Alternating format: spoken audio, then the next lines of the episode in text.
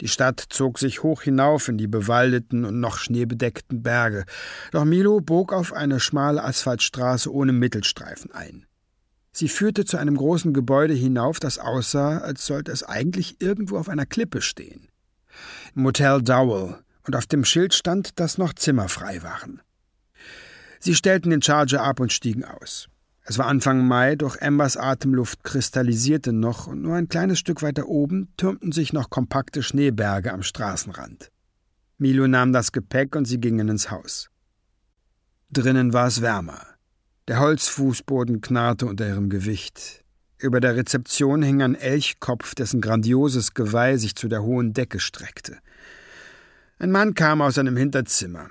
Er wirkte jung, Mitte dreißig, doch sein seitlich gescheiteltes Haar war bereits grau und er ging so steif, dass Amber fürchtete, ein plötzlicher Windstoß könnte ihn in der Mitte durchbrechen. Er wirkte verwirrt, als er sie sah.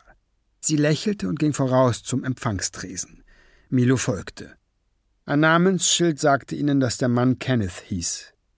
Hi, Kenneth, grüßte Amber. Kenneth schwieg. Er hatte einen Leberfleck unter dem rechten Auge. Wir hätten gern zwei Zimmer. Kenneth blickte sie ziemlich lang an, bevor er den Mund öffnete. Ich habe keine Gäste erwartet, sagte er. Ember kam das einigermaßen merkwürdig vor. Das ist doch ein Motel, oder? fragte Milo. Das ist es in der Tat. Haben Sie dann zufällig noch zwei Zimmer, die Sie uns geben könnten? Die habe ich schon. Die habe ich schon. Ich habe sie nur nicht erwartet, das ist alles. Schweigen drohte sich auszubreiten. Hätten wir vorher anrufen sollen? fragte Ember. Kenneth schaute sie blinzelnd an. Wir nehmen am Telefon keine Reservierungen entgegen.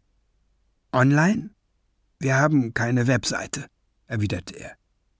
Meine Mutter war nie fürs Internet. Ihrer Ansicht nach ist das Internet ein schmuddliger Ort für perverse und verkommene Menschen, die nur Pornos sehen wollen. Und Katzenvideos, ergänzte Amber. Katzen sind bei uns nicht erlaubt, wehrte Kenneth rasch ab.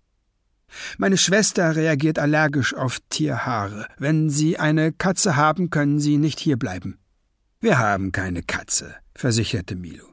Wir haben auch sonst keine Tiere. Sind im Moment noch weitere Gäste hier? Nein. Könnten wir dann bitte zwei Zimmer haben?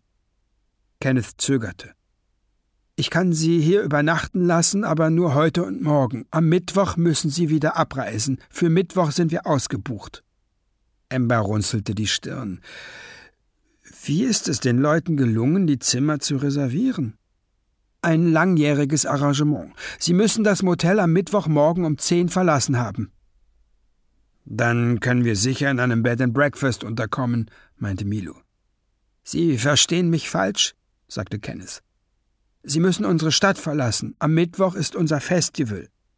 Ich mag Festivals, erwiderte Ember. Es ist ein privates Festival, nur für geladene Einwohner. Sie müssen um zehn am Vormittag abreisen. Klar, ergriff Milo das Wort. Geht in Ordnung. Kenneth zögerte. Vielleicht sollten Sie doch nicht hierbleiben.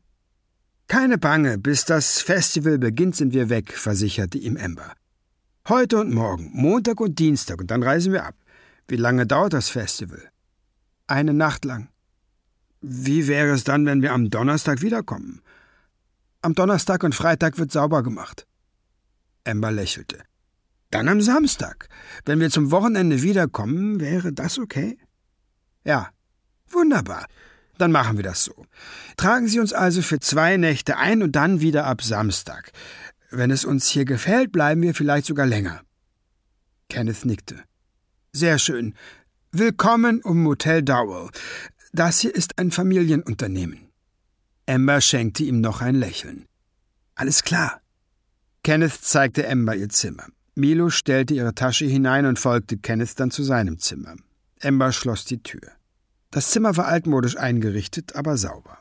Es roch nach frischer Luft und grünen Bäumen. Es gab einen offenen Kamin, der lediglich Dekoration war, und ein großes Bett. Das Bad hatte eine richtige Badewanne und ein Fenster zur Stadt hin. Ein gutes Zimmer. Ein schönes Zimmer. Sie stellte sich ans Fenster. Von hier aus konnte sie fast die Straße sehen, auf der sie in die Stadt gekommen war, die mit dem Schild. Über diese Straße würden auch die Höllenhunde kommen. Sie waren irgendwas zwischen zehn und fünfzehn Stunden weit weg, aber es dauerte lang, bis Emma sich vom Fenster losreißen konnte und nicht mehr jeden Augenblick mit ihrer Ankunft rechnete.